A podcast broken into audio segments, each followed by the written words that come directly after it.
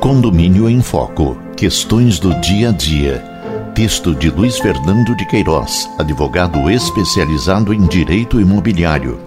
Narração: Roberto Bostelman. Capítulo 7. O fundo é extraordinário. O fundo de reserva deve ser utilizado apenas para despesas extraordinárias de urgência, nunca para cobrir débitos de condôminos inadimplentes ou para despesas habituais. O fundo de reserva continua sendo fonte de dores de cabeça. Seu objetivo parece não ter sido bem aprendido por grande parte dos síndicos, administradoras e condôminos gerando indignidade e insatisfação pelos prejudicados. O que diz nossa legislação a respeito? A lei do condomínio estabelece que, além de outras normas aprovadas pelos interessados, a convenção deverá conter a forma de contribuição para a constituição do Fundo de Reserva. Artigo 9, parágrafo 3, letra J.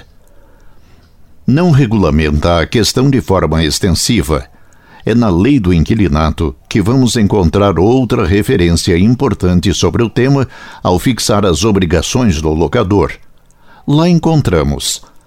Por despesas extraordinárias de condomínio se entendem aquelas que não se refiram aos gastos rotineiros de manutenção do edifício, especialmente constituição de fundo de reserva, Lei 8.245 de 1991, artigo 22, parágrafo único. Como visto, os condôminos têm ampla liberdade para determinar a forma de recolhimento ou o montante da contribuição do fundo. Porém, o quantum como o qual os condôminos contribuem para sua formação deve ser considerado despesa extraordinária.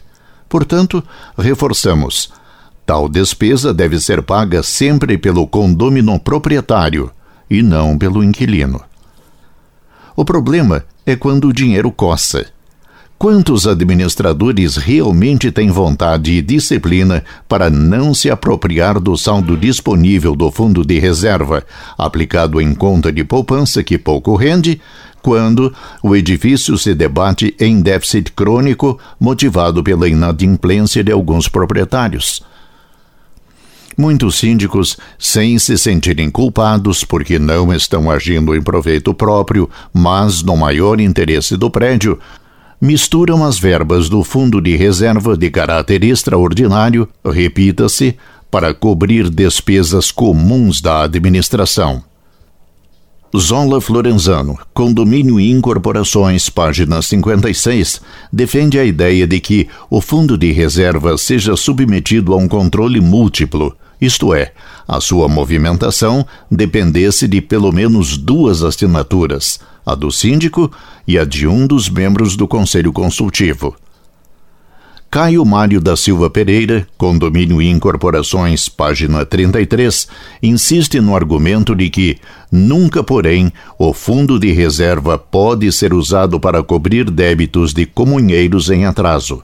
Valdemar P. da Luz, Manual do Síndico, página 33, salienta que os recursos do fundo devem ser postos em separado da receita ordinária do condomínio, destinados especificamente para suprir as necessidades emergenciais ou despesas extraordinárias. E nesse diapasão segue o resto dos comentaristas.